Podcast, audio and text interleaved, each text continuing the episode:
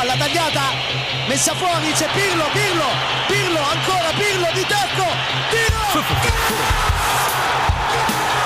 Una sassata del capitano!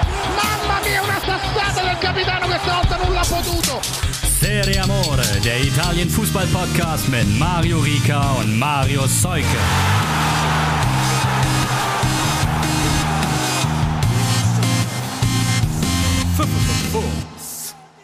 Ciao a tutti mit ein wenig Verspätung, aber hier ist sie endlich die neue Folge Serie Amore aus der Serie A mit einem neuen Tabellenführer. Die Konstellation hier ist aber die gleiche wie fast immer, ohne Gast, aber dafür mit Marius. Ciao, ciao. Ich wollte sagen, eigentlich dadurch die Verspätung haben wir sogar noch ein paar Mal mit reinbekommen, aber lassen wir heute hinten runterfallen. Wir konzentrieren uns Bitte. mal wir, wir konzentrieren uns mal mainstreamig ganz oben bei den Top-Clubs in der Tabelle. Und wie schon angesprochen, die Serie A hat einen neuen Primus und der heißt Inter. Denn sehr dominant im Spitzenspiel gegen Lazio erfolgreich gewesen mit 3 zu 1. War ein schönes Spielchen, muss man sagen. Und im Endeffekt auch irgendwie, es hat sich abgezeichnet, aber ist auch nicht unverdient, dass sie jetzt ganz oben stehen. Auf jeden Fall. Also Inter in den letzten Wochen, ähm, bis auf die Coppa-Spiele gegen Juve oder eigentlich auch seit der, boah nee, warte, in der Liga haben sie gegen Juve gewonnen, ne? Das ist aber auch schon ein bisschen länger her. Ähm, ja, bis auf die Coppa-Spiele, eigentlich seit dem Champions League aus irgendwie total gut in Form und äh, zielgerichtet und ähm, ja, werden irgendwie so ein bisschen dem Favoritenstatus gerecht, den wir ihnen eingeräumt haben vor der Saison. Man erinnere sich, Inter ist unser beider Meistertipp. So ist es, so ist es. Und weil du es gerade angesprochen hast, Champions League aus, man muss ja das auch sagen, ne? wenn man erster, zweiter, dritter, vierter, fünfter, sechster, siebter, die ersten sieben Plätze spielen alle international, auch jetzt nach der Winterpause noch, bis auf Inter eben. Ja, gar nicht dumm, ne? Gar nicht Also- dumm von ihnen eigentlich. Sich die Tore gegen Schachter Donetsk zu schenken, um sie dann halt, ja, weiß nicht, gegen Lazio zu machen. Ja. Und wer richtig krass in Form kommt, ist es auch wieder ähm, Lukaku, der hat die Führung erzielt in der 22. Ein Strafstoß, der erst etwas strittig war, aber dann im Endeffekt, wenn man sich die Zeitlupen nochmal anguckt, glaube ich, doch eigentlich keiner Diskussion bedarf. Nö. Wird er klar getroffen da. Total, ja. Wesley Hood war da etwas übermütig in den Gegner gesprungen und dann ähm, sicher verwandelt und dann noch vor der Pause zum Doppelpack eingenetzt, Lukaku. Dann gab es eine Phase, wo Lazio auch nochmal aufkam, Sergej Milinkovic-Savic mit dem Anschluss nach 61 Minuten und so ein, auf einmal dachte man, ja, Ist der, ist der für, für Sergei gezählt worden? Weil er hat ja Escalante angeschossen, ne? ach richtig, bei mir in der App wird der jetzt für Sergej angezeigt. Kann natürlich sein. Ich habe das bei auf der Lega-Seite dann nicht mehr, nicht mehr nachgeguckt. Ja, whatever. Also, ja, äh, ja. also ähm, Ich finde sonst auch so Bauchtreffer sind ja auch immer ganz nett. Ja. War es der Bauch oder der Oberschenkel? Ich glaube, es war der Oberschenkel. Ach stimmt, oder? war der die Oberschenkel, ja, ja. Hüftoberschenkel. Sonst wären das auch steinharte Bauchmuskeln gewesen, wenn er da so 16 Metern. Naja, Und dann kam es aber kurz darauf zum 3 zu 1 durch Lautaro, war es richtig, genau, wo Romelu Lukaku mal wieder unter Beweis gestellt hat, dass er nicht der langsamste ist. ist er der Laufduell, glaube ich, gegen Parolo, der ist natürlich auch schon einen Tag älter. Ja, okay, das ist Aber- auch aber unfair trotzdem. tatsächlich. Ja, aber der, also der Sprint war Wahnsinn. Also, Er tankt sich da vorbei. ja. Und ähm, es war irgendwie schon, als er noch Rückstand hatte, zu sehen, oh, das wird jetzt nicht das Ding, was super gut enden wird für Parolo. Ja, Und dann legt er ihn noch rüber und Lautaro Martinez schiebt ein wirklich bärenstarker Auftritt insgesamt, muss ich sagen, von Inter. total. Also da haben sie auch einfach das, was, was Lazio auch, weiß nicht, gegen Juve und gegen andere Spitzenteams gut gemacht hat und auch gegen Atalanta zum Beispiel jetzt zuletzt, da hat Inter einfach das richtige Gegenmittel gefunden und zwar ja, hinten sehr massiv stehen und Lazio diese Umschaltsituation, die sie so stark machen, gar nicht anbieten. Ist echt die Frage, ob dann diese, äh, ob sie gegen die äh, Bayern in diese Umschaltbewegung kommen. Die Bayern haben ja gestern auch doch dann durchaus wieder unter Beweis gestellt, dass sie ja anfällig sind, auch gegen vermeintlich schwächere Teams, sich da auch mal einen Konter zu fangen. Ja. Das Spiel ist nächste Woche, ne?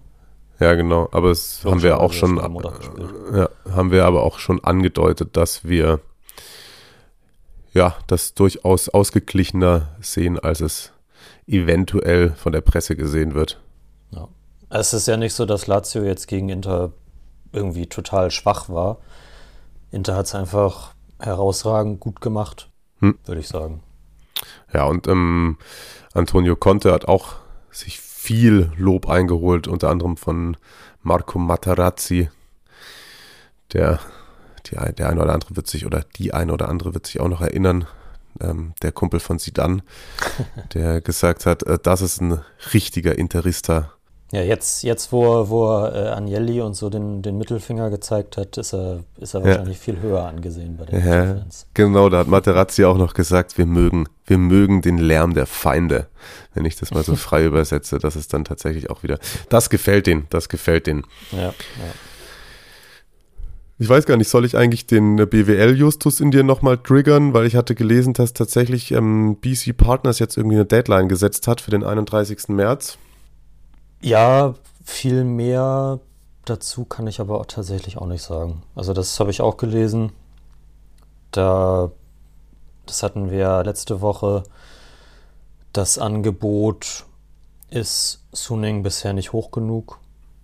Ja. Ist ja witzig, wenn, wenn der Bietende dann eine Deadline setzt, ne? Weil die wissen natürlich auch, dass die Chinesen äh, das ist schon stark, Probleme ja. haben, ja. ja.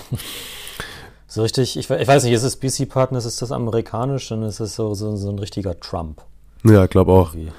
Vielleicht. Ähm, aber auf jeden Fall die, die Differenz soll noch ungefähr bei 200 Millionen Euro liegen. Also da muss man sich vielleicht nochmal, ich sag mal, das ist jetzt noch nicht, also ich weiß nicht, in diesen Maßstäben habe ich noch nicht verhandelt, aber 200 Millionen Differenz klingt für mich so, als wäre das jetzt noch nicht komplett in trockenen Tüchern auf jeden Fall. Sollte man denken bei, bei solchen Summen, ja. Aber ich glaube trotzdem, also es ist ja nicht,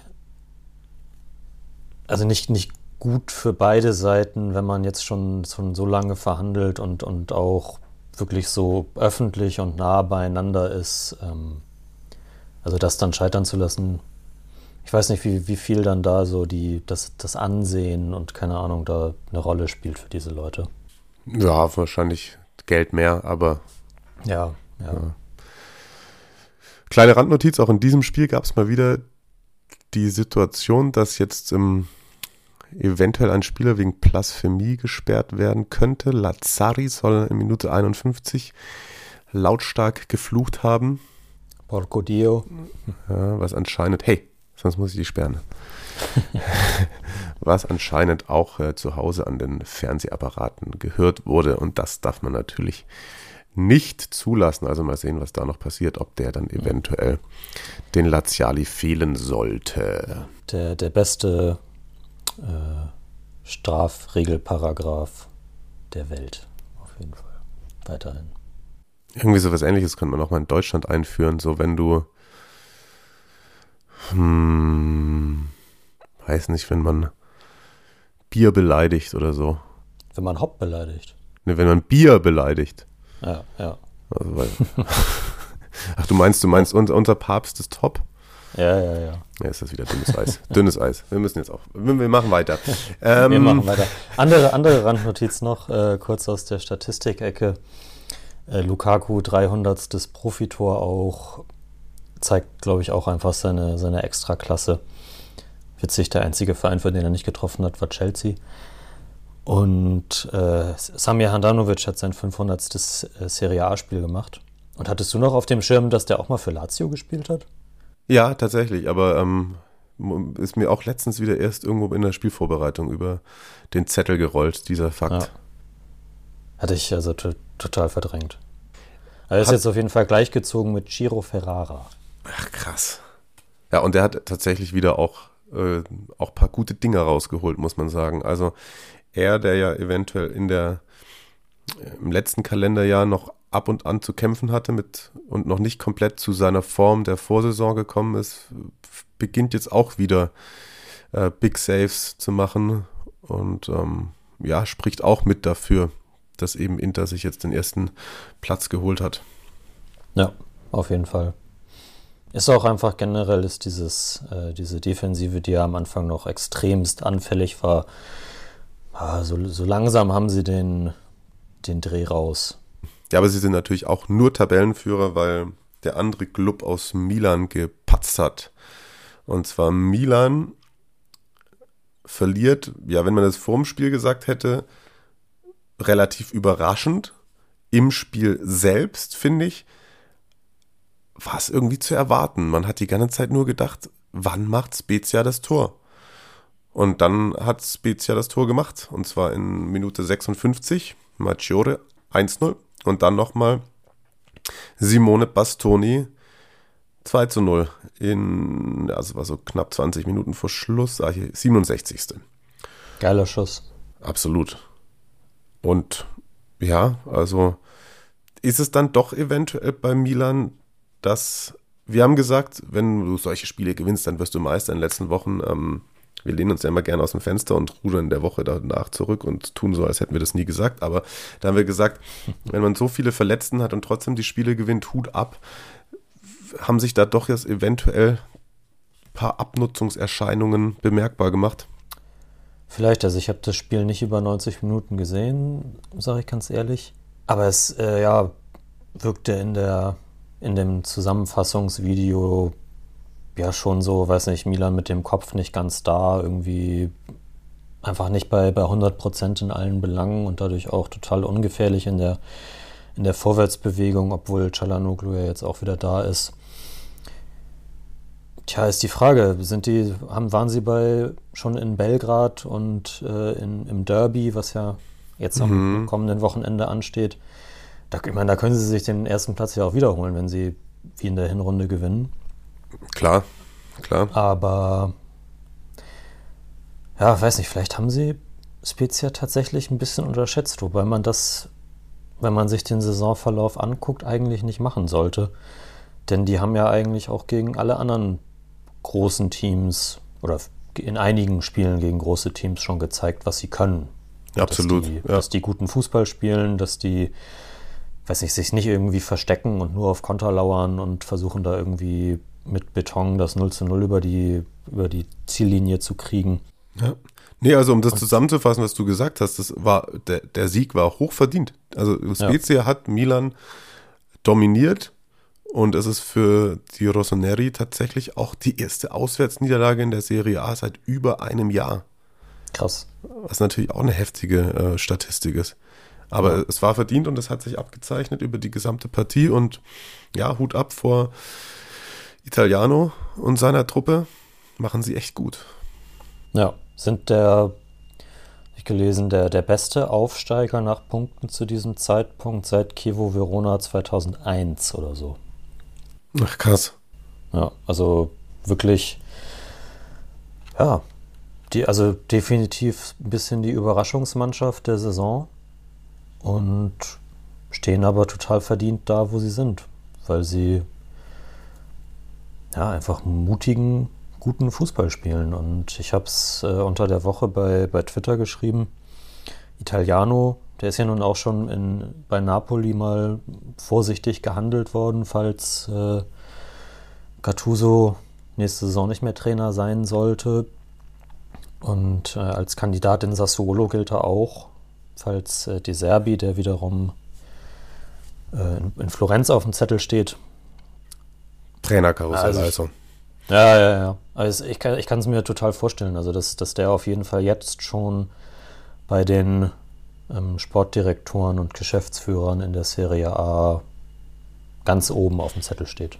Ja, ja ich glaube, die, die Variante Italiano zu Sassuolo und De Zerbi zu whatever würde mir einleuchten tatsächlich. Ja, es passt auch. Also es hat natürlich nicht die, die komplett gleiche Spielausrichtung so, aber ich glaube, der kann mit einem Team, das De Zerbi geformt hat, einiges anfangen. Ja. Die, die können auch seinen Fußball auf jeden Fall spielen. ist natürlich, äh, Spezia ist ja jetzt äh, gekauft worden von einem äh, US-Investor. Ich glaube, sein Italianos-Vertrag läuft nicht aus. Bin ich mir jetzt aber nicht hundertprozentig sicher. Aber da müsste man den wahrscheinlich auch bezahlen.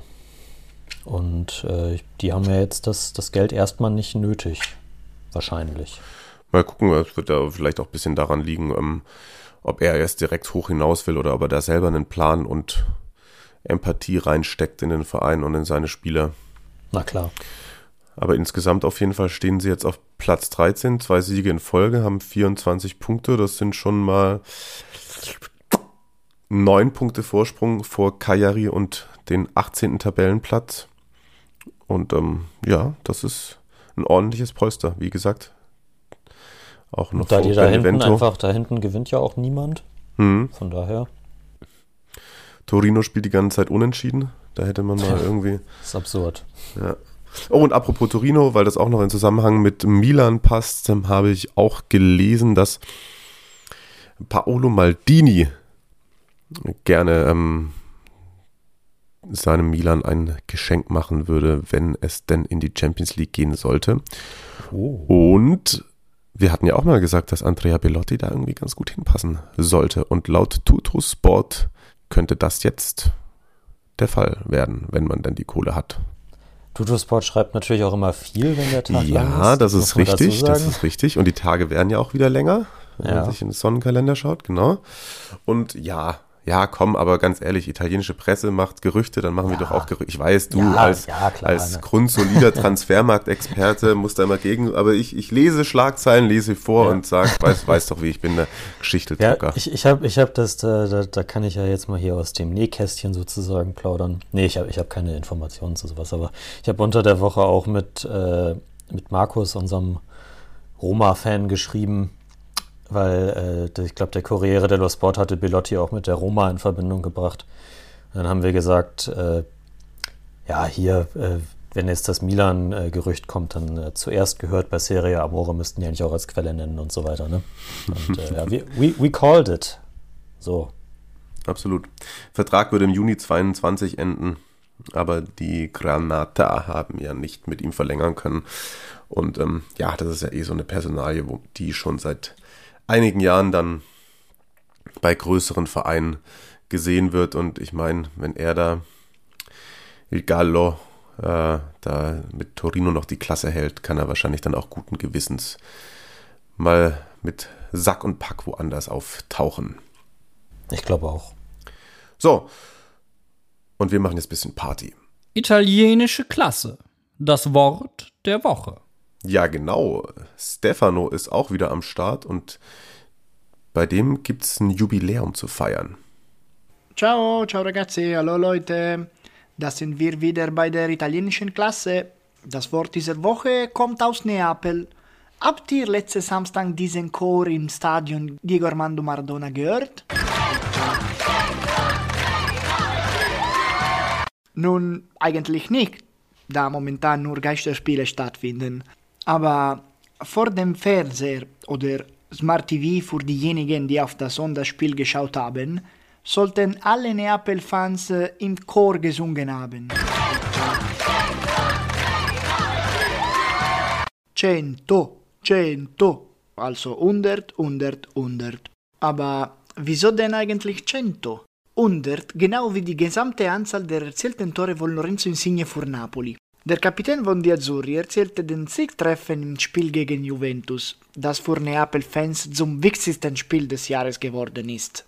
Es kann alles der Mannschaften passieren, wie zum Beispiel sehr gut zu spielen und knapp gegen Liverpool in Anfield zu gewinnen und den Trainer feiern zu lassen. Aber das ist andere Geschichte. Aber so, hier doch, wenn man gegen Juve gewinnt, alle Probleme verschwinden und alles ist vergeben und vergessen.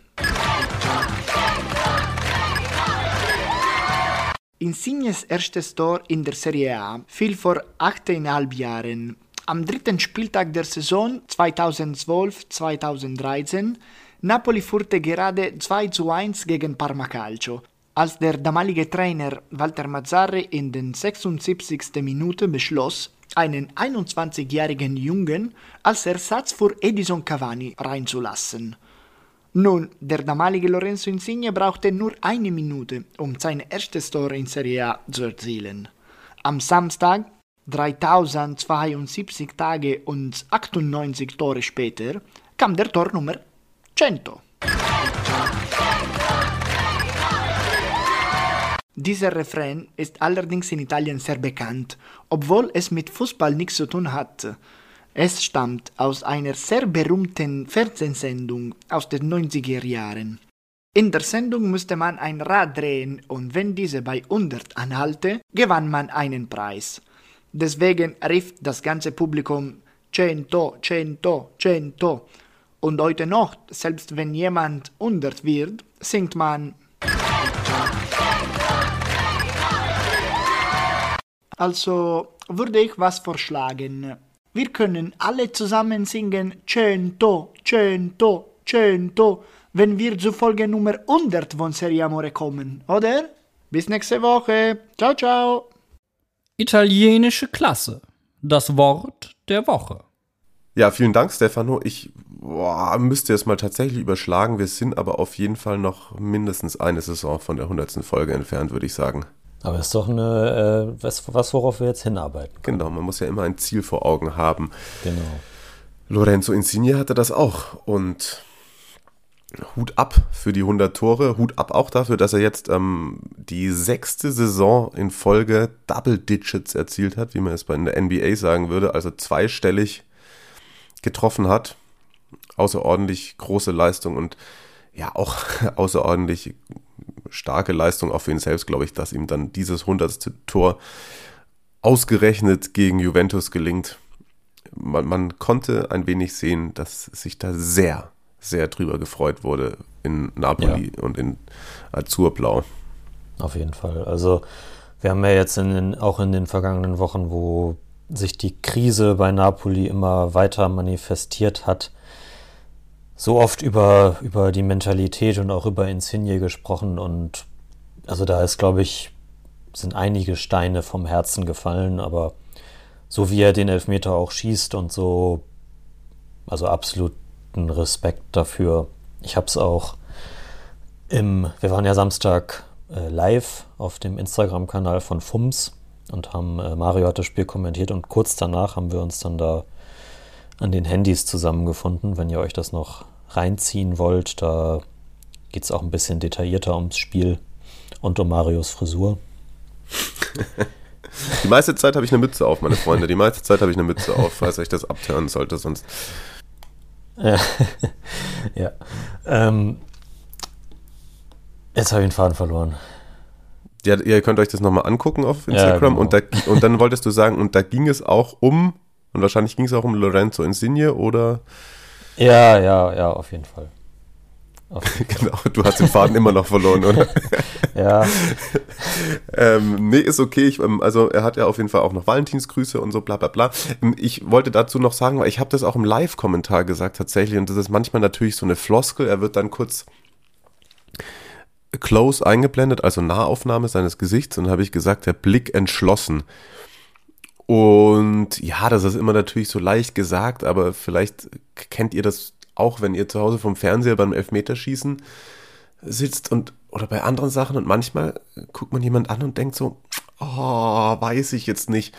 Mhm. Und bei der Supercopper und so schon ihr, aber da im Nachhinein würde ich sagen, jo, das war, der wollte den einfach reinschweißen. Er wollte den jetzt einfach reinschweißen und hat sich und hat auch voll dran geglaubt, dass er den jetzt reinschweißt. Und wie du auch schon gesagt hast, auch, also nur ich kann da auch meinen Hut vorziehen mit, mit der Geschichte und den Sachen, die er sich immer alle auflädt. Aber das ist dann, das macht dann eben auch einen großen Spieler aus, dass es dann, wenn er da es wieder verschossen hätte, dann oh, schwierig. Auch wenn es jetzt natürlich aus der rationalen Sicht ähm, kein Champions League-Finale war, auch wenn sie danach gejubelt haben, als wäre es eins gewesen wäre das jetzt natürlich nicht das Ende seiner Karriere gewesen, aber er hat da deutlich unterstrichen, welchen Wert er für Napoli hat und wie er da vorangeht. Und das muss man einfach mal so würdigen. Ja, unterstreiche ich komplett. Und äh, ich habe es auch bei Instagram da schon gesagt, er hat äh, Gattuso wahrscheinlich vorerst den Allerwertesten gerettet. Ja, definitiv, definitiv. Also ging ja vor dem Spiel tatsächlich auch rum, dass es Austausch zwischen ADL, also Aurelio De Laurentiis und äh, Gattuso gab und dass Gattuso das Vertrauen ausgesprochen wurde bis Saisonende, egal wie das Spiel ausgeht. Aber ich denke mal, so hat er das auf jeden Fall sicher, denn genauso wie sie gejubelt haben, wissen wir auch, dass De Laurentiis ein sehr emotionaler Mensch ist und eine, ja, ein solcher Sieg gegen den großen Rivalen aus Norditalien, der bringt auf jeden Fall nochmal Auftrieb und bisschen Ruhe in den Verein. Das, glaube ich, tut Napoli ziemlich, ziemlich gut. Und ja, also man hat auch bei dem Jubel danach gesehen, dass die Spieler krass Gattuso abgefeiert haben. Also das war ja klar aus der Emotion heraus und man darf da immer nicht zu viel rein interpretieren, aber ich hatte schon eher so das Gefühl, dass es ein Gefüge ist, dass da ja. halbwegs homogen ist und zueinander hält und füreinander vorangehen möchte. Es ja. ist ja auch, es ist ja auch, also jetzt in, in, den vergangenen Wochen, wo sie dann die Spiele auch nicht gewonnen haben, auch nie so gewesen, dass sie einfach total versagt haben oder dass das Spielen eingestellt haben oder man das Gefühl hatte, dass das alles irgendwie nicht mehr intakt ist. Sie haben halt Fehler gemacht, die Gegner ausgenutzt haben und sie haben aus äh, 20 Torschüssen pro Spiel nicht mehr als einen Treffer vielleicht gemacht. Und ja, wie man dann so sagt, ne? Die Ergebnisse stimmen halt nicht. Ja, ja, ja, genau. Wobei halt so, auch ich, dumme Fehler dabei waren, klar. Ja.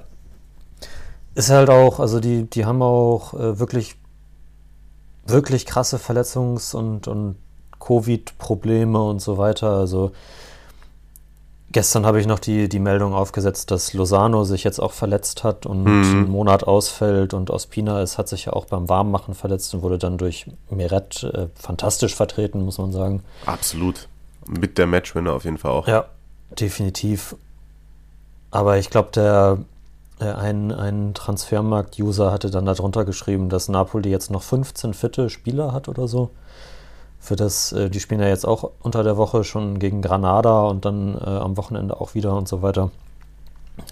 Also wird aus der Warte heraus nicht einfacher. Ja. Aber vielleicht gehen sie, gehen sie wieder jetzt ein bisschen nochmal im anderen Selbstverständnis einfach an die Spieler ran. Das glaube ich auch. Aber was auch so ein bisschen dafür spricht, ist immer, das ist ganz lustig. Also ich bekomme immer, wenn ich Spiele kommentiere, bekommst du davor so eine Mappe mit ganz vielen äh, Statistiken und Fakten und dann bekommst du, das ist meistens ein Word-Dokument mit vier Seiten, wo dann sogenannte Spieleretiketten drauf sind. Das kannst du dir vorstellen, dann steht dann die Rückennummer, Vorname, Nachname, rechts, Alter, Größe und unten drunter die Statistiken aus der Saison und dann kann man sich selber noch Sachen drunter schreiben. Und wenn du diese Spieleretiketten bekommst und da Spielernamen nicht auftauchen, die dann aber im Kader auftauchen, dann weißt du immer, oh, oh da ja. wird's mhm. dünn, da wird's dünn. Ja. Und dann kannst du diese Spieleretiketten noch selber basteln und also, wobei da auch äh, welche dabei sind, auf die ich echt gespannt bin. Ob die dann vielleicht, da gibt es unter anderem zum Beispiel den ähm, äh, Mauri, unser Freund, äh, hat ihn schon ähm, Gulam 2.0 genommen, äh, genannt. Außenverteidiger, der ist da schon eine Karim Sedatka, der ähm, jetzt auch die ersten zweimal im Profikader stand, Franzose. Der ähm, kam vor, boah, jetzt muss ich gerade erst selber nochmal nachgucken. Der kam aus Nizza in die U19 schon 2018, aber war dann nochmal mhm. ausgeliehen etc. So, ähm, ja, linker Verteidiger, linkes Mittelfeld. Und das sind ja auch, Außenbahnen könnten ja dann auch äh, nach und nach etwas dünn besetzt werden bei Napoli. Also vielleicht werden wir den sehen in den nächsten Wochen, habt ihr hier schon mal gehört. Und ja, Lozano ähm, ist halt krass. Ich weiß auch gar nicht, was er sich. Kannst du dir vorstellen, dass er sich da vielleicht auch in den letzten Minuten noch was getan hat, als es eigentlich gar nicht mehr ging bei ihm? Da ich glaube, das, glaub, das, war, das war so. Also es ist eine Muskelverletzung, mhm. äh, Hamstring. Ja. Und das ist ja, das ist ja sowas, sowas Klassisches, was passiert, wenn du irgendwie drüber bist, ne? Ja, also der war definitiv drüber. Da gibt es auch nochmal gab es ein äh, Video auch, wir haben das im Live-Kommentar ja auch schon angesprochen. Ich habe es mir dann nochmal angehört, was genau geschrien wurde, da über so ungefähr 70 Meter, wie er da an der Auslinie stand und eigentlich auch angezeigt hat, geht nicht mehr. Und dann glaube ich Gattuso, Joke, Joke, Joker, Joker. Also irgendein Spiel und dann äh, Io finito ja. la subsizione, Joker. ja, weil er kurz davor halt ähm, schon das Auswechselkontingent beendet hatte und dann hat sich ja wirklich auch, muss man ihm an, äh, muss man ihm auch einfach hoch anrechnen, hat er sich da, obwohl eigentlich gar nichts mehr ging, dann nochmal auf den Platz gekämpft, ist nochmal in ein, zwei Sprints gegangen, aber ja. gut möglich, dass ähm, da dann ja diese drei Punkte gegen Juve teuer bezahlt wurden und ihm da noch was in den Oberschenkel gefahren ist. Ja. Aber er hat sich vorher gequält wie Ulle. Wahnsinn, ja. Weiß nicht, ob er nur genauso sauber war wie Ulle. Das weiß das ich natürlich nicht. Ja. Das ist die Frage. Über Juve haben wir jetzt noch gar nicht gesprochen, ne? Oh ja. So krass viel können sie sich eigentlich auch nicht äh, vorwerfen. Also nee. die Chancen wären da gewesen, ne? Also man scheitert dann ja. an, an Maximovic, Rachmani und Mechet. Ja, die, äh, der 1B-Defensivanzug von, von Napoli hält äh, Ronaldo, Morata und Co. stand. Morata hat ein Abseitstor erzielt. Ja, es stimmt aber nicht ganz. Klini stand davor schon im Abseits. Aber das zählt. Das zählt? Also ich weiß nicht, das, das, das, äh, das muss ja. Wer, wer zählt das nochmal? Ist das auch Markus gewesen? Nee, das war nicht Markus, das ja. war unser. Ähm, äh, er hat sich schon so lange nicht mehr gemeldet. Ja. Juve-Fan auf jeden Fall. Auch ein bisschen inaktiv auf Twitter gerade. Hm. Aber das ist auch mal in Ordnung. Ja, kann man machen. Kann Twitter man machen. nervt manchmal auch. Häufig Absolut. sogar. Ja, aber wenn es Juve gewonnen hätte, dann hätte man fünf Punkte Rückstand bei einem Spiel weniger auf Inter. So sind es halt acht und man ist ein wenig eingebremst worden, nachdem man. Francesco war es. Francesco, natürlich, Francesco. man wie. Ja. Francesco. Ja, da müssen wir nochmal reinhören in die alten Folgen, ob das jetzt. Scusi. Na sicher. Ja, auf jeden Fall. Ähm, ja, konnte dann auch nicht mehr helfen, Morata. Hat eigentlich sonst aber, finde ich, auch ein ordentliches Spiel gemacht. Finde ich auch. Also ich finde, keiner ist da irgendwie so richtig abgefallen. Also das Einzige, was man halt irgendwie sagen kann, ist halt, dass äh, Chiellini den spielentscheidenden Fehler macht. Ja. Ähm, als er da mal wieder irgendwie einen Chiellini baut und mit der Hand durch die Gegend fuhrwerkt. Richtig. Ja, also es ist, das, es ist ja manchmal so, dass, dass Spitzenspiele von durch solche Nuancen entschieden werden. Und Chiellinis Hand war ist eine große Nuance, ne? hm. muss man dazu sagen, aber ja, die war's. Ja. Und das, ich glaube aber nicht, dass. Man kann ihm auch nicht immer alles durchgehen lassen, ne? Nee, das ist auch vernünftig so.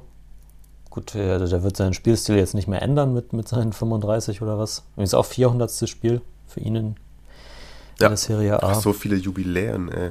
Ja, ja. Ist natürlich krass, dass, dass er, also weiß nicht, äh, er ist, glaube ich, genauso alt wie Handanovic oder ein Jahr jünger, aber war natürlich viel verletzt und äh, hat das hat und war auch mal in der Serie B und hat deswegen. Ach, wieso das nochmal? Erst, erst 400. Ist mit, mit Juve da runtergegangen, oder? So. Oder kam er erst danach? Nee, nee, das war jetzt gerade, das war so, das war so eine.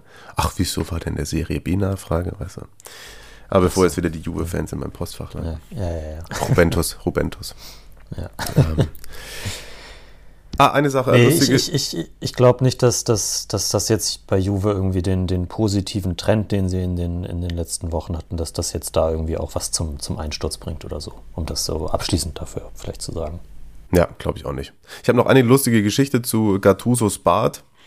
Da hatte mir auch Maurizio, den wir zu Gast hatten, der muss ich wirklich mal sagen und an dieser Stelle nochmal erwähnen, ähm, der mich tagtäglich, das ist mein eigener Napoli-News-Kanal jetzt, Maurizio. Wir bekommen immer lauter Sachen von ihm, aber ähm, eine Sache, da hat uns Gattuso fast reingelegt, nämlich dann meinte Maurizio, dass Gattuso erzählt hätte, der Bart kommt daher, dass er, ja, er wollte nicht zum Friseur gehen, weil er nicht vollgelabert werden wollte. Und dann hat er sich das selber angefangen zu rasieren und dann ist ihm halt ein Missgeschick passiert und dann hat er das selber so weitergemacht und dann war das der Bart. Da dachte ich, geile Geschichte und dann hat das Caduso danach gesagt, nee, es war alles Quatsch, ich war schon beim Friseur. Das war so gewollt. hat, hat Merkel die Friseure in Italien schon wieder aufgemacht? In äh, wow. Italien kann man sogar schon wieder ins Restaurant gehen, mein Freund. Wahnsinn. Lass uns auch nach Italien gehen. Ja. Gut, aber dadurch, das war ja auch historisch im Übrigen das allererste Mal in der Serie A, dass ein Spiel der Rückrunde stattgefunden hat, bevor das Hinspiel ausgetragen wurde, für das es ja auch immer noch keinen Termin gibt, das Nachholspiel vom dritten Spieltag muss es gewesen sein. Aber jetzt haben endlich in der Serie A mal alle Mannschaften gegeneinander gespielt und deswegen können wir jetzt auch Folgendes machen.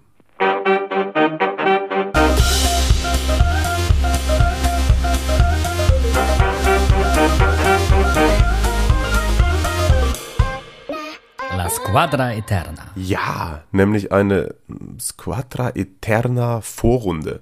Beziehungsweise wir sagen jetzt einfach mal Top 11 Spieltag 1 bis 21-22. Genau. Oder? Da sind wir ja ganz, ganz ungezwungen und da hatten wir auch auf Instagram zu aufgerufen in diesem Instagram Live. Deswegen haben es wahrscheinlich jetzt nicht alle mitbekommen, dass ihr uns gerne eure Mannschaften der Saison bis Stand jetzt schicken dürft. Das könnt ihr jetzt nach dieser Folge gerne auch noch machen. Dann teilen wir das und diskutieren ein bisschen und könnt uns natürlich auch ja, überzeugen, dass wir da falsch lagen bei dem, was wir jetzt gleich machen werden. Aber ich finde, es ist doch mal angebracht, einfach mal wieder eine sportlich ernstzunehmende Elf aufzustellen. Und das wollen wir tun. Drei haben wir schon geschickt bekommen. Sascha, Davide und Elias haben uns schon was geschickt. Die werden wir gleich ein bisschen mit einbeziehen. Und dann werde ich die vielleicht auch nochmal bei mir bei Instagram posten oder so. Und wie gesagt, macht ihr das auch gerne. Ich, es ist spannend, dass da, da haben wirklich, man denkt ja immer, es können nur die gleichen 11, 12 sein, aber da hat jeder so ein bisschen seine, seine eigenen Favoriten. Und ich bin auch sehr gespannt, welche Marius hat, weil wir haben uns jetzt nicht abgesprochen. Wir haben aber gesagt, dass wir uns im Endeffekt auf eine Top 11 einigen werden, nur dass es in jedem Mannschaftsteil einen Ersatzspieler geben darf. Genau, so habe ich es auf jeden Fall auch verstanden. Dann lass uns gleich mal schießen und äh, wen hast du im Tor? Nicht die obvious choice wahrscheinlich, aber ein Spieler, der seiner sehr weit unten drin stehenden Mannschaft, es ist nicht Sepe, äh, das ein oder andere Mal den, den, äh, den Hintern gerettet oder auch davor bewahrt hat, nochmal fünf bis sechs Gegentore pro Spiel mehr zu bekommen. Das ist Alessio Cranio von Cagliari. Oh, okay. So das viele, ist überraschend. Also wirklich, ja, wirklich ähm, in, in den oder in einigen Spielen, die ich von Cagliari die Saison gesehen habe, unter anderem auch gegen Inter, dass sie ja letztlich, glaube ich, auch 3 oder 4-0 verloren haben, aber trotzdem hat er da Unhaltbare rausgeholt zum Teil. Das ist ein, ein Wahnsinn. Das ist ein, ein Torwart, der ganz auf, also aufs höchste sportliche Level gehört, meiner Meinung nach. Also auf der Linie ist er bärenstark. Heißt ja nicht umsonst Spider-Man, weil Richtig, Cranio, die Spinne. richtig. Ähm, ja, das überrascht mich jetzt ein bisschen. Ich habe nämlich auch nicht die obvious choice. Also ist vielleicht ein bisschen obviouser als deins, aber jetzt auch nicht der große Name. Um mal kurz vor, vorzuschicken, unsere drei Einsendungen hatten Donnarumma, Donnarumma und Elias hat Silvestri von Hellas Verona und den habe ich tatsächlich auch. Ich habe Marco Silvestri von Hellas der nach der Statistik der Abwehrquote auf Platz 2 steht in der Serie A. Ähm, jetzt sag du mir mal kurz, wer die beste Abwehrquote statistisch gesehen hat mit 73,7 Prozent. Weißt du das? Krass. Nee. Pepe Reina. Oh, Marco, Sil Marco Silvestri gleich auf mit äh, Donnarumma 73,3 Abwehrquote. Marco Silvestri hat allerdings 13 vereitelte Großchancen. Also das war vor dem 22. Spieltag, muss ich sagen, weil das ist jetzt die Mappe, die ich vor Napoli gegen Juve bekommen habe. Donnarumma 10. Aber jetzt gucke ich Parma, mal. Parma hatte nicht so viele Großchancen. Also, Stimmt, das stimmt. Aber jetzt muss ich mal kurz gucken. Du hast tatsächlich recht. Alessio Cranio rangiert auf der Abwehrquotenrangliste auf Platz 7, hat aber 16 vereitelte Großchancen. Die meisten vereitelten Großchancen hat äh, Bartolomei Dragowski von der Fiorentina. Der steht bei der Abwehrquote aber nur auf Platz 14. So, und jetzt müssen wir die, uns die entscheiden. Bälle mit seinem Bart gefangen. Sorry. Ähm, sehr schwierig. Jetzt müssen wir uns tatsächlich darauf einigen, wer ist die Nummer 1 und wer ist die Nummer 2. Das ist bei, also beim, beim Tor ist es natürlich äh, leichter zu sagen, ja, okay, wir haben ja nur zwei, da ist einer halt drin und einer kommt zur zweiten Halbzeit rein. Silvestri wäre auch, Hattest du letztes Jahr in deiner Top 11 der Saison, ne? ja, ja, hatte ich und ist auch bei mir auf der Bank hier. Also ich habe auch schon meine Bankspieler quasi, meine möglichen dazu geschrieben und da steht auch bei mir Silvestri. Okay, bei mir steht auf Von der daher- Bank, bei mir steht auf der Bank Donnarumma. Ja. Aber dann würde ich sagen, ist äh, Marco Silvestri unsere Nummer 1 Ja, und, Deal. und Granio machen wir auf die Bank? ja, Donnarumma hat noch ein paar Jahre vor sich, oder? sowieso. Und Granio einfach auch aufgrund des Namens. So, dann ist es bei mir so, dass ich tatsächlich, ich habe, ich spiele ein 4-3-3, wobei man tatsächlich sagen muss, wir müssen uns jetzt, und da müsst ihr euch uns dann nachher bitte auch nicht ankommen und sagen, das macht auch äh, systemtechnisch und auf der Position gar keinen Sinn. Wir sagen jetzt einfach mal Abwehr, Mittelfeld, Sturm. Ja. Oder? Ich habe es auch nach, also ich habe sinnvolle Positionen erstmal aufgestellt, aber ich glaube auch, dass, dass, dass wir da nicht äh, päpstlicher als der Papst irgendwie sein müssen. Päpstlicher als der Hopp. Das sehe ich schon wieder kommen. Naja. ähm, also, ich bin mir ziemlich sicher, dass wir links hinten beide den gleichen haben. Ja, Theo, Theo Hernandez gesetzt. Marin Viereck. total. Ganz, also ganz eindeutig. Wen hast du hinten rechts? Sein Pendant, Calabria. Oh, kann ich nicht mitgehen. Ich weiß, da hatten wir letztens auch mal die Diskussion bei Twitter. Ja, Aber das ist, ja, der hat sich, der ist so stark, glaube ich, weil man so überrascht davon ist, wie sehr er sich verbessert hat. glaube ich auch. Aber es, es war doch auch die, die Statistik, war doch auch, weiß nicht, er hat, er hat die meisten äh, Ballabnahmen oder Defensiv-Zweikämpfe gewonnen oder sowas. Hast du das auch vorliegen irgendwie? Hm, nee. Ich finde, man muss ja auch bei, bei, bei, bei manchen Statistiken muss man tatsächlich auch ein bisschen vorsichtig sein. Wobei Ja, Ballabnahmenstatistik ist ganz gut, aber ich hatte zum Beispiel, wie gesagt, hatte ich bei Napoli gegen Juve auch ähm, beste Zweikampfquote der Serie A hat Bakayoko. Und dann sage ich auch, ja gut, das Ah, ist halt die okay. Frage, in welche Zweikämpfe du gehst. Wenn du nur hinterher joggst und nicht in den Zweikampf kommst, dann, Ja, ja, äh, wird, richtig. dann wird das nicht als verlorener Zweikampf gewertet. Ja. Ähm, okay, ich sag mal ganz kurz, Davide Napoli hat, ähm, also er ist, glaube ich, Napoli-Fan, der hat auch ähm, rechts hinten Calabria. Elias hat Quadrado und Sascha hat Marusic. Hm. Und ich habe Quadrado. Ja, ist auch eine, eine Wahl, mit der ich leben kann. Sage ich ganz ehrlich. Quadrado hat auch, also teilweise bester Spieler bei Juve. Mhm. Also auch gerade, weil er auch dann so flexibel ist und ich glaube tatsächlich, der ist, dachte ich am Anfang nicht, aber er ist super eklig, auch gegen ihn zu spielen, wenn er verteidigt. Und er ist einfach offensiv, also nach vorne stärker als Calabria, finde ich. Das stimmt. Eindeutig. Eindeutig. Äh, Loggen wir Quadrado ein? Ja, machen wir. Okay. Passt. Ähm, jetzt bin ich auf dein Innenverteidiger-Duo gespannt. Glaube ich auch nicht die, die offensichtlichsten Namen. Ich habe zum einen mich für Danilo entschieden von Juve. Einfach auch, weil, also der hat ja, der hat ja viel in der Dreierkette gespielt bei Pirlo, deswegen innen. Obwohl das für eine Viererkette wahrscheinlich nicht so viel Sinn macht, aber hat mich auch also teilweise am meisten gespielt bei Juve, also die meiste Einsatzminuten. Mhm. nicht, also zumindest war das vor zwei, drei Wochen doch noch der Fall. Ich weiß nicht, wie das jetzt ist. Hat mich auch, glaube ich, wie Calabria einfach sehr positiv überrascht. Okay. Ja, das kann ich Und der- verstehen. Das kann ich verstehen tatsächlich. Und der andere ist äh, Christian Romero von Atalanta, Okay. der immer mal wieder auch einen Bock drin hat, aber auch eine, eine ganz, ganz große Entwicklung jetzt in, in diesem oder seit Oktober oder seit September, wann die Saison losgegangen ist, vollzogen hat und bei Atalanta der Abwehrchef ist. Ja. Ja.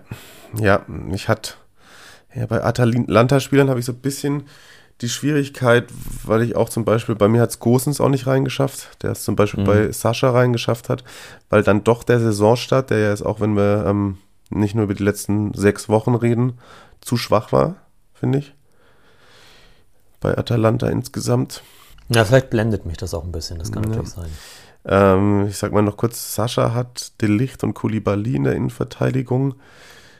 Ähm, Davide hat genau mein Innenverteidiger-Duo mit Bastoni und Koulibaly. Mhm. Und Elias hat Romero und De Frey. De Frey sehe ich nicht. Ich auch nicht. Auch am Anfang auch zu schwach und De Licht war ja auch lange verletzt. Ja, ich auch also nicht. deswegen sehe ich das auch nicht. Auch wenn das natürlich, also jetzt, jetzt rein vom, Na gut, wir haben ja einen vom, Bankspieler. rein vom Können, rein, ja genau, also rein vom Können her sind das sicherlich neben, ähm, ja auch mit, mit Bastoni und Koulibaly die, die Besten in der Serie A. Muss man, glaube ich, nicht viel drüber diskutieren, aber jetzt, wenn man es nur auf die Hinrunde bezieht, sind sie bei mir nicht da drin. Okay. Aber wir haben ja einen Bankspieler. Das heißt, Ja.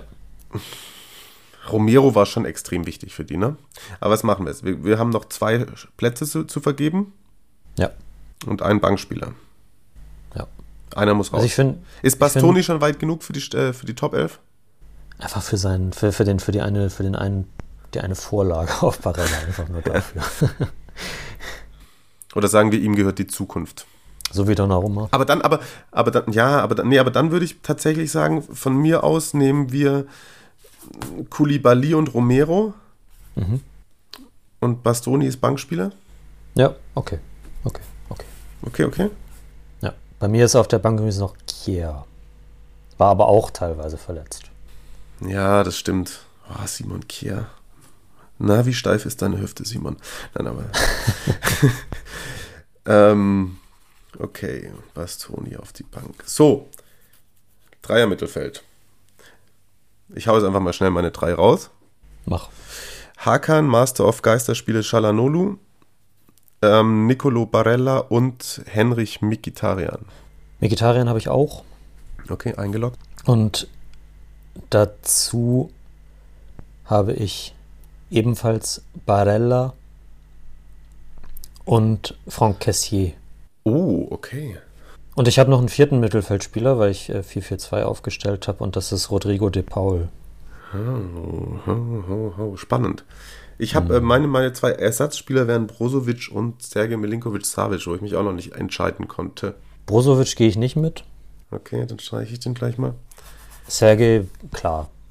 Bei mir, mein Ersatzspieler ist Mattia Zaccagni. Okay. Boah, du bist echt so ein kleiner Fußball-Hipster, ne? Das ist, komm hier. Ich, weiß- ich weiß was. Nein, du hast ja vollkommen recht. Ja. War gesperrt jetzt gegen euch, ne? Gegen Parma Ja, am ja, Wochenende. ja, ja, ja. Ähm, ähm, kurz von unseren Gästen. Ähm, Sascha spielt so einen 4-2-3-1. Der hatte dann Barella Kessier auf der Doppel-6, Gosens, Mikitarian und Berardi davor. Bei Davide Napoli ist es Demme, Kessier, Zielinski und Cialanolo. Und bei Elias ist es Demme, Milinkovic, Savic und Cialanolo. Zweimal Demme drin, ist auch spannend. Krass. Ja, weil er sich tatsächlich, weil er, weil, ja, weil er auch in der Phase, als die anderen jetzt einfach nicht abgeliefert haben, hat er abgeliefert. Ja, ist richtig, ist richtig. So, wir dürfen uns jetzt nicht zu lange aufhalten. Wir, Nee. ähm, Machen was, also äh, De Paul, okay, nee. Ähm, Cassier oder Cialanolo? Wer kommt auf die Bank? Weil Mikitarian und Barella haben wir beide. ja. Ähm, sag du. Dann bin ich für Cassier drin. Okay, Kessier startet, weil er auch besser Elfmeter schießt als Ibrahimovic. Und Genau. Hakan sitzt noch auf der Bank und Spielsystem können wir dann noch gucken. Und dann habe ich tatsächlich noch drei Angreifer. Ähm, auch krass schwere Wahl. Ich habe äh, Ronaldo, Lukaku, Insigne und auf der Bank Immobile. Ich habe im Sturm Lukaku und Ibrahimovic. Auch wenn das zusammen wahrscheinlich nicht so gut funktionieren würde. ich weiß, Latan war auch lange raus, aber ich glaube, er hat auch immer noch mehr Tore geschossen als gespielt. Und ja, maßgeblicher Faktor für Milans Saison. Und Über Lukaku muss man, glaube ich, nicht diskutieren. Äh, Ronaldo habe ich auch auf der Bank. Okay. Also entscheidet sich sozusagen, ob wir Slatan oder Insigne auf die Bank packen. Mhm, also ist CR7 auch gesetzt. Und dann, das ist ja eh die Ja. Frage, welches System, das müssen wir uns dann, glaube ich, danach, dass wir auch auf 11 kommen. Ja. Ähm, Wir, teil, wir teilen das. wir werden die auf jeden bei- Fall bei teilen, weil ich glaube, da müssen wir ja. nochmal. Aber Slatan Insigne, ja, wahrscheinlich muss Slatan, äh, wahrscheinlich muss Insigne auf die Bank und Immobile fliegt dann ganz raus, wobei natürlich Immobile auch da wieder sein Lazio durchgezogen hat. Total, ja. Aber es ist halt bei Insigne auch jetzt und das ist dann doch wieder beachtlich und da habe ich mich jetzt von dem Spiel blenden lassen. Vielleicht schauen wir mal Slatan. Ich habe gedacht, ich bin mal Fußballhipster und nehme Slatan nicht mit rein. naja, schickt uns eure Top 11 der ersten 22 Spieltage, meine lieben Freunde. Das äh, kann man ewig machen, dieses Spiel. Und das ist wirklich, wir haben es uns nicht leicht gemacht. Macht, versucht das mal selber. Und da habt ihr dann noch Leute, ich meine, in den letzten Wochen verletzt war Dries Mertens, der tatsächlich auch in ganz vielen Statistiken und dann Top 5 ist trotzdem immer noch. Du musst auch sagen, dass bei Josip Ilicic, obwohl er fast nicht gespielt hat, jetzt schon wieder bei Torvorlagen und Torschussvorlagen sich unter die ersten acht geschlichen hat in der Statistik. Da ähm, Krass, ja. kann man ewig dran rummachen. Versucht ihr das doch auch mal und eine Frage, die dazu ganz pa gut passt, möchte ich noch kurz aufgreifen. Ähm, Julian hat gefragt, ähm, wer aus unserer Sicht der, italienische, der beste italienische Fußballer zurzeit ist und wer aus eurer Sicht das größte Potenzial hat. Ich beantworte tatsächlich, Stand jetzt, aktuell, gerade in der Form, wie jetzt gespielt wird, beide Fragen mit Nicolo Barella. Bin ich bei dir. Ich habe noch über Auch weil, auch, auch weil ich, weil ich, weil ich, ja, ich, ich habe äh, PSG nicht oft genug gesehen, sag ich ganz ehrlich. Verratti ist ja auch immer so, ne? Ja. Ähm, aber ich bin auch bei Barella. Alles klar, siehst du. Ich habe noch kurz überlegt, ob bei Beste tatsächlich, aber habe ich auch zu selten gesehen, ob ich da noch Jorginho nennen sollte. Aber nee, Nicolo Barella ist einfach gerade beeindruckend, muss man einfach sagen. Ja. Und wenn der mit Inter dieses Jahr die Meisterschaft holt, dann ist er da ein ganz großer Baustein im System konnte. Deswegen Nicolo Barella dürfen sich die anderen Nationen bei der Europameisterschaft warm anziehen. Er rennt sie kaputt. Er rennt sie kaputt. Und wenn wir schon bei Fragen sind, da wir uns langsam den, dem Ende nähern, nä, nähern, nähern, wir nähern uns dem am Ende nochmal, obwohl ich nichts zu essen habe. So, okay, jetzt wird's albern. Es wurde gefragt von Michael, welche, welche Traditionsvereine, die in der Versenkung verschwunden sind, wir denn gerne mal wieder in der ersten Liga sehen wollen. Und da spricht er natürlich nicht vom ersten FC Kaiserslautern, sondern da geht es um den italienischen Fußball. Und da kann man natürlich auch ewig drüber sprechen. Ähm, ich sage einfach mal drei Namen jetzt, das ist eigentlich eine eigene Folge. Also ähm, ich hätte gerne Siena, Avellino und Livorno. Ich hätte gerne, auch wenn es äh, aufgrund der, wie sie sich letztlich entwickelt haben, schwer, zu, schwer ist, das sozusagen. Ich hätte Palermo wie gerne wieder in der Serie A. Mhm. Ich hätte Regina gerne wieder in der Serie A. Mhm. Und ebenfalls Livorno.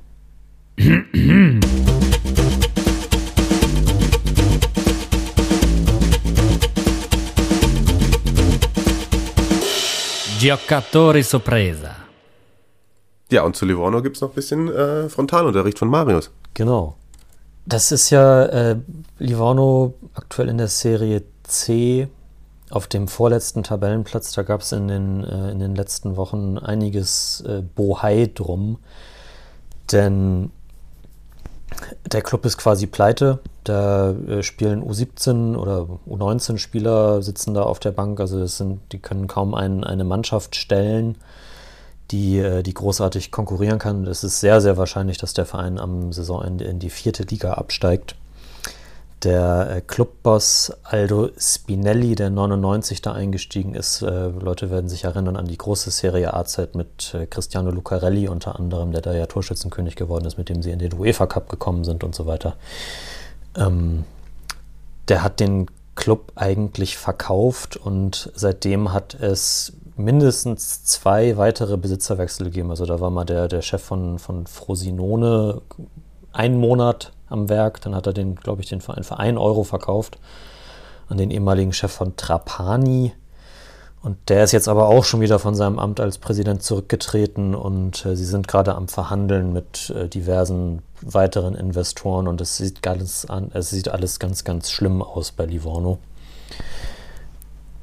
Ja, weiß ich nicht. Äh, find, es ist, ist, ist total traurig, was aus, was aus diesem Verein geworden ist. Denn erinnern wir uns zurück, um, um, um die, äh, auf, die, auf die Rubrik zu, äh, zu kommen. Ja, ich wollte gerade sagen, das ist traurig, dann erheitere uns doch mit ja, genau, Sorpresas. Genau, genau. Also die, die ehemaligen italienischen Nationalspieler, die einem natürlich sofort in, in den Sinn kommen, sind halt Lucarelli, Marco Amelia, Weltmeisterkader 2006, äh, Alessandro Diamanti, noch aktiv übrigens in oh, Australien ja. bei Western United. Geiler Typ, Geil. geiler Typ. Äh, und äh, Francesco Tavano, aber auch äh, ein, ein paar Spieler, die man vielleicht nicht unbedingt direkt mit Livorno verbindet. Und das ist zum einen unser beinahe deutscher Nationalspieler Giuseppe Gemiti, oh. der zwischen 2012 und 2015 vor seinem Karriereende bei äh, Livorno noch gespielt hat. Dann, Mario, erinnerst du dich noch an José Luis Vidigal? Oh ja, auf jeden Fall, auf jeden Fall. Ja, EM-Teilnehmer 2000, äh, hat auch gegen Deutschland gespielt beim 3 zu 0 für Portugal. Äh, bei Napoli dann Anfang der 2000er gespielt und ist 2004 nach Livorno gewechselt. Ich glaube, nachdem sie aufgestiegen sind. Und äh, hat dort 77 Spiele bis 2008 gemacht. Zur gleichen Zeit, na fast zur gleichen Zeit, nee, als der gekommen ist, ist er gegangen. Einer, den wir heute schon erwähnt haben in der Folge aus der Livorno Jugend kommt, ist, äh, kommt äh, Giorgio Chiellini. Ach krass. Ja, der ist 2004 äh, nach Florenz gegangen und dann da ein Jahr später zu Juve und hat 62 äh, Profispiele für AS Livorno gemacht. Chapeau. Ja. Einer, auch ein, ein großer italienischer Spieler der letzten Jahre, Antonio Candreva, war von 2008 bis 2010 von Udinese an Livorno ausgeliehen, 56 Spiele gemacht. Das wusste ich sogar, ja. Ja. Das war, glaube ich, eine seiner ersten richtigen Station, wo er richtig regelmäßig Spielzeit bekommen hat. Ein äh, italienischer Spieler, der vielleicht verletzungsbedingt nie sein Potenzial voll ausschöpfen konnte und der zwischen zwei, äh, 2005 2006 von Inter an Livorno ausgeliehen war, war Francesco Coco. Mhm. Also ganz, ganz schlimme Verletzungshistorie gehabt. Ich glaube, bei der beste Zeit bei Milan gehabt, wenn ich mich nicht irre. Kann man mit so einem komischen Spielertausch, glaube ich, gegen Seedorf auf jeden Fall für Milan letztlich der bessere Deal. Ja, stimmt. Äh, 2009, 10 vor seinem Karriereende, den, ich weiß nicht, ich muss ihn immer wieder erwähnen, auch wenn er eigentlich kein fantastischer Spieler war, aber einfach einen tollen Namen hat, ist der Brasilianer Mozart. Oh ja, oh ja. Den hätte ich gerne mal mit Thomas Preuß zusammen im Team gesehen. Ja, auf jeden Fall. Das wäre großartig gewesen, gewesen geworden, ja. Es, es geht zu Ende. Äh, vier habe ich noch. Dann Einmal schnell. Auch, Welt, auch Weltmeister 2006, äh, Simone Barone 2011-12 vor seinem Karriereende noch für Livorno gespielt. Großer Parma-Spieler. Dann äh, für die Werder-Fans, hi Mario, Ishak Belfodil. Oh. 2013-14 in der Rückrunde von Inter ausgeliehen. Ja, und jetzt bei Dietmar Hopp. Was? Achso, ja, oh, das, das, äh, ist, ist, äh, schließt sich der Kreis sozusagen. Dann, das, das, das wusste ich, also die nächsten beiden, ich wusste es tatsächlich, also auch nicht mehr. 2007, 2008, großer Spieler von Deportivo La Coruña, Diego Tristan. Oh. Hat noch bei Livorno gespielt. Ach, Wahnsinn, ey. Äh, Livorno, das ist echt traurig. Jetzt macht es ja, mich schon wieder ja. traurig. Jetzt hau den letzten raus, ja. dann muss es gut sein. Der, der ist gut. Der, der sorgt für, äh, für heitere Gemüter, auch wenn, wenn Mario gestern äh, im Schnee die Bayern angucken musste. Äh, 2006, 2007 ausgeliehen von der Roma bei Livorno 25 Spiele. Sammy Kufur. Uh, Grüße. Ja. Wahnsinn.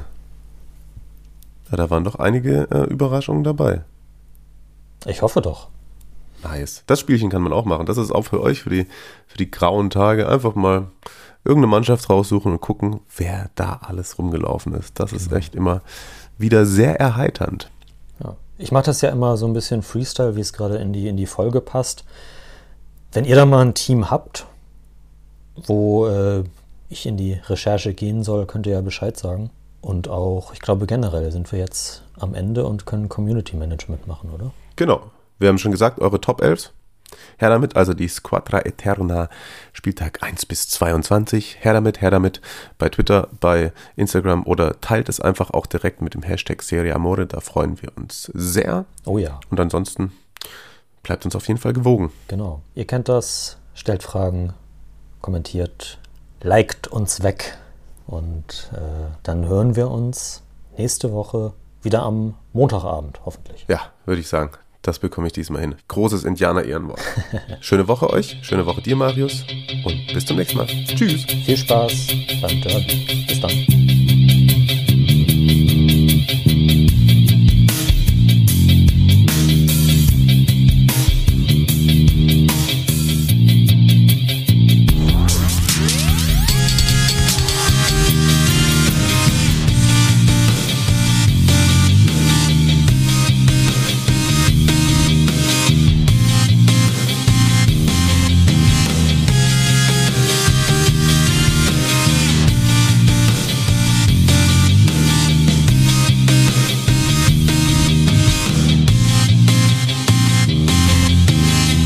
Fums.